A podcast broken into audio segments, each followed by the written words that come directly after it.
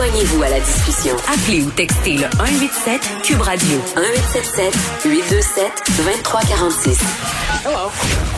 On parle d'harcèlement dans le contexte de télétravail avec la directrice générale de l'Ordre des conseillers en ressources humaines, Zagré. Manon Poirier. Madame Poirier, bonjour. Bonjour. Écoutez, on pourrait penser euh, qu'avec le télétravail qui est bien ancré dans nos réalités depuis quelques mois déjà, euh, le harcèlement, justement, en milieu de travail, allait comme par magie disparaître ou du moins s'estomper. Oui, on, aimerait bien parce que, bien sûr, les comportements de harcèlement n'ont pas lieu dans un milieu de travail, mais malheureusement, le, contexte de télétravail, bien qu'il offre moins de d'interaction en personne, euh, mais pas fait nécessairement au comportement inapproprié de harcèlement euh, psychologique euh, au, niveau du travail. Ben oui, parce que moi, j'aurais eu tendance à penser, Madame Poirier, que parce qu'on travaillait à la maison, donc hein, on voit pas nos collègues, on est chez nous, ben les gens étaient en quelque sorte à l'abri là. Oui, mais pas nécessairement parce que quand on parle d'harcèlement euh, de façon large, à la fois le harcèlement psychologique et le mm. harcèlement sexuel aussi, mais c'est sûr que le contexte euh, des derniers mois actuels peut amener euh, un certain, on est très, donc bien sûr, tout passe par vidéo, passe par l'ordinateur, euh, de nombreuses euh, conférences comme ça, mais quand même, on est très focusé sur la tâche, beaucoup moins sur la relation. Il y a quand même un contexte de pression, d'insécurité. Donc, c'est des ingrédients qui peuvent faire que ça peut escalader. Donc, c'est pas donc des gens qui ont peut-être plus de difficultés à, collaborer, les le manque de civilité qui peut se faire aussi à distance, pas nécessairement juste en présence. On sait que souvent, dans les cas d'harcèlement psychologique, ça commence par manque de civilité euh, qui escalade parfois au conflit, parfois qui va déraper au harcèlement. Donc, le contexte actuel de pression euh, peut euh, générer ces comportements-là malgré la distance. Puis en même temps, est-ce que ça laisse pas peut-être davantage de traces dont on peut servir comme preuve? Parce que souvent, dans les contextes d'harcèlement au travail, d'harcèlement psychologique ou même d'harcèlement sexuel, ce sont des paroles qui sont prononcées sans témoin. Là, si ça se passe sur d'autres canaux, les canaux numériques, on peut quand même euh, tenir une espèce de registre des événements? Effectivement, on sait que souvent dans les dans les récentes années, les textos, les échanges de courriels ont été des éléments de preuve pour les gens qui, mhm. euh, qui fait, portaient une plainte de harcèlement. Euh, est-ce que aussi les, les, les, échanges de vidéos pourraient être enregistrés? Effectivement, ça peut ça peut soutenir le, le, dossier de quelqu'un qui dit ben je suis victime de harcèlement. Effectivement, ça peut avoir d'autres preuves. Toutefois, il y a une donnée d'un sondage qu'on vient d'effectuer, euh, puis 30% des gens nous ont dit quand même qu'ils n'oseraient pas porter plainte à cause du contexte. Donc, on sait déjà que de dénoncer, c'est pas un geste qui est nécessairement simple au mm. sein d'une organisation. Mais là, le contexte de distance vient un peu aggraver euh, le fait que les gens se disent, ben, je vais peut-être pas dénoncer parce que je suis en contexte, parce que c'est un petit peu moins clair peut-être qu'est-ce qui va arriver par la suite. Donc, c'est important que les employeurs viennent clarifier, réitérer leur politique, leur euh, l'importance pour eux d'un d'un environnement respectueux et quoi faire si jamais quelqu'un euh, se croit victime de harcèlement. Ouais, euh, bon, tout ça est bien beau, Madame Poirier, mais le harcèlement au travail, quand même, euh, c'est un sujet dont on discute souvent. Et pour avoir parlé avec des victimes, là, puis je suis très curieuse de vous entendre là-dessus. Les gens ont peur d'aller au RH pour parler euh, du harcèlement dont ils font l'objet ont peur de passer pour les fauteurs de troubles. Et moi, je sais très bien qu'il y a des gens aux ressources humaines, souvent, qui reçoivent les plaintes, mais vont bavasser en arrière. Et après, l'employé a très mauvaise réputation, voire se fait mettre à la porte quelques mois plus tard ou décide tout simplement de s'en aller parce que la situation est devenue intenable. Oui. Vous avez raison qu'il y a plusieurs personnes qui finissent par porter plainte, qu'ils ont quitté leur employeur ou encore sont en congé de maladie. Hmm. C'est vrai que les gens hésitent à dénoncer, hésitent à dénoncer au gestionnaire, euh, à la haute direction. Ils peuvent hésiter de passer par les ressources humaines si effectivement c'est le canal que privilégie euh, l'organisation. Je pense qu'il y a plusieurs raisons qui expliquent ça. Mm. Un, souvent dans le harcèlement, il y a des choses qui sont très claires dans le harcèlement, puis il y a des choses qui sont beaucoup plus subtiles, un petit peu plus euh, insidieux dans le harcèlement. Donc la, première étape certains, c'est est-ce que ça en était, est-ce que c'est moi, est-ce que c'est donc on, se on se questionne, on se, se questionne notre jugement. Bien sûr, par, donc on n'ose pas porter plainte. Et quand une fois on est pas mal assuré, bien effectivement on peut penser aux représailles. Mais pour moi, d'entendre que des professionnels en ressources humaines qui pourraient après avoir reçu une plainte aller euh, faire courir une rumeur ou bavasser, c'est un comportement complètement inapproprié. Hmm. Et euh, par exemple, l'ordre, donc les gens qui sont en ressources humaines, il existe un ordre professionnel. Donc ces gens-là ont un code de déontologie. Ces gens-là ont des devoirs de confidentialité. Donc si jamais dans une organisation, un professionnel CRHA, CRIA avait ce genre de comportement-là, ben, il y a des mécanismes de protection du public qui hmm. existent alors. Donc on peut porter plainte au syndic, puis peut avoir une, une conséquence pour ce professionnel-là.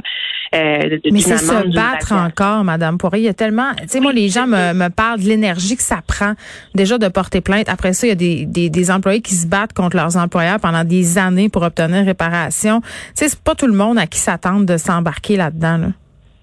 Tout à fait, vous avez raison. Je pense que on en parle souvent, puis c'est une bonne chose qu'on en parle. Il faut continuer d'en parler, puis collectivement, il faut prendre des actions. Euh, ça fait plusieurs années que, que bon, il y a le mouvement moi aussi en 2017. Il y a eu cette, les, derniers mois qu'on a vécu et tout ça. Je pense que de, au niveau de la société, il y a une forme d'intolérance par rapport à ce genre de comportement et c'est une mm. bonne chose. Il faut continuer à en parler, mais il faut que collectivement on prenne nos responsabilités, que les employeurs mettent en place des structures, fassent la prévention, agissent quand il y a vraiment une plainte, conflit l'enquête euh, en bonne et due forme à des gens compétents, qui ait des, des répercussions aussi au niveau du cadre législatif. Euh, en 2017, en 2018, on a réouvert la loi sur les normes, qui est quand même le filet de beaucoup de travailleurs au Québec, et on aurait pu aller plus loin au niveau du harcèlement, euh, de demander davantage de, de, de, cadre au niveau du harcèlement, parce que les préjudices sont, sont, sont importants. Oui, puis la zone grise dont vous parlez, là, ces petits gestes là, que c'est difficile de savoir si c'en est ou si c'en est pas. Il faudrait que ça devienne clair.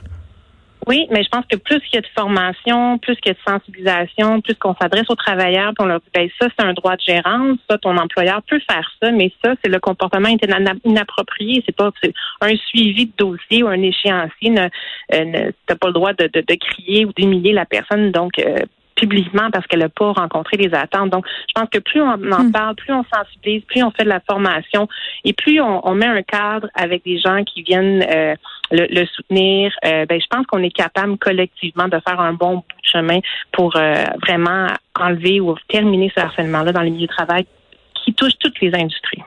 Madame Poirier, vous parliez de cette vague de dénonciation du mouvement. Moi aussi, cet été, il s'est passé beaucoup de choses. On a eu, bon, des accusations, euh, des sorties publiques au niveau du harcèlement sexuel, mais il y a eu aussi beaucoup euh, d'événements où il était question d'harcèlement psychologique, justement dans des équipes de télé. Là, je pense aux États-Unis, Hélène DeGeneres. Euh, ici aussi, euh, il y a eu le, le cas Julie Payette. Est-ce que vous, alors des conseillers en ressources humaines, ça vous a amené à vous questionner? Ben, en fait, euh, en termes de, de voir ces comportements-là, pour nous, il n'y avait pas de, malheureusement, il n'y avait pas de, de surprise mm. euh, sur le fait qu'il y ait ce genre de situation-là, peu importe les milieux. On a tendance parfois aussi à associer le harcèlement au harcèlement sexuel, mais c'est aussi beaucoup plus large. Oui, la culture toxique, là. Oui, c'est ça. Donc, euh, donc malheureusement, c'est des constats qu'on fait sur lesquels l'ordre est assez vocable depuis plusieurs années sur l'idée de, de, de, prendre en charge et dénoncer. Moi, je, et, je commande pas nécessairement un cas en particulier, mais que des organisations qui euh, reçoivent des peines d'employés fassent faire une enquête et prennent des décisions d'affaires importantes, euh, peu importe la personnalité, peu importe le titre que la personne euh, occupe dans l'organisation, peu importe sa réputation, ils disent on va faire passer devant le bien-être et l'intégrité des employés avant les talents de cette personne-là. Pour nous, c'est un, un, signe d'espoir que finalement, on va avoir le courage de poser ces gestes-là parce que personne qui peut, euh, personne n'a le droit de créer de la détresse psychologique chez les autres.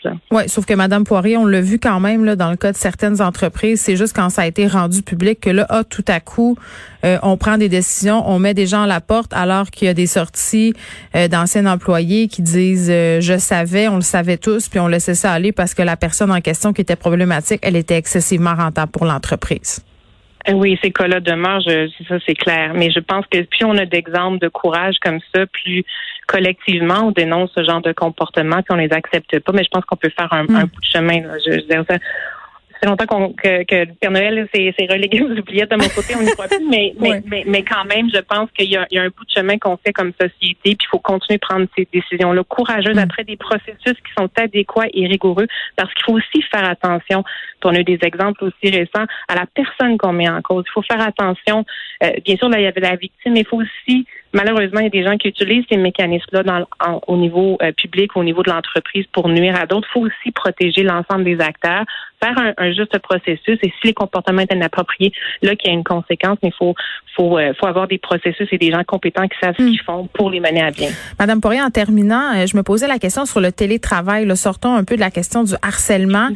Des employeurs qui ont pris la décision euh, de garder leurs employés en télétravail pour une durée indéterminée, il y en a, il y en aura encore. Il y a des, des employeurs qui ont carrément décidé de fermer leur bureau puis de faire du télétravail pour toujours, là, en se disant on va louer des espaces pour faire des réunions.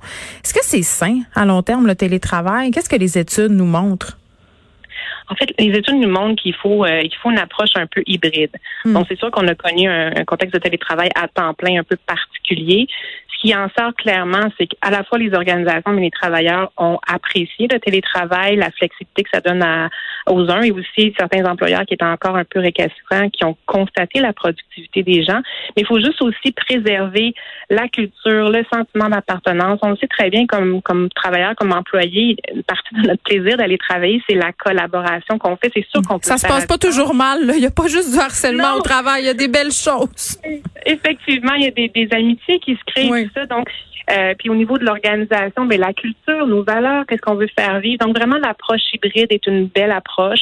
Donc laisser la flexibilité aux gens de travailler de d'où ils veulent, mais de créer ces moments-là. Alors on vient au bureau pour une raison. Il y a une valeur ajoutée d'avenir au bureau, bien sûr, rencontrer des collègues, avoir une réunion importante, des décisions plus délicates à prendre. Euh, donc c'est prendre le modèle que les études euh, démontrent comme étant le meilleur modèle. Manon Poirier, merci, directrice générale de l'Ordre des conseillers en ressources humaines. Agréé, c'était un plaisir de vous parler. Merci beaucoup. Merci à vous. Bonne fin de journée.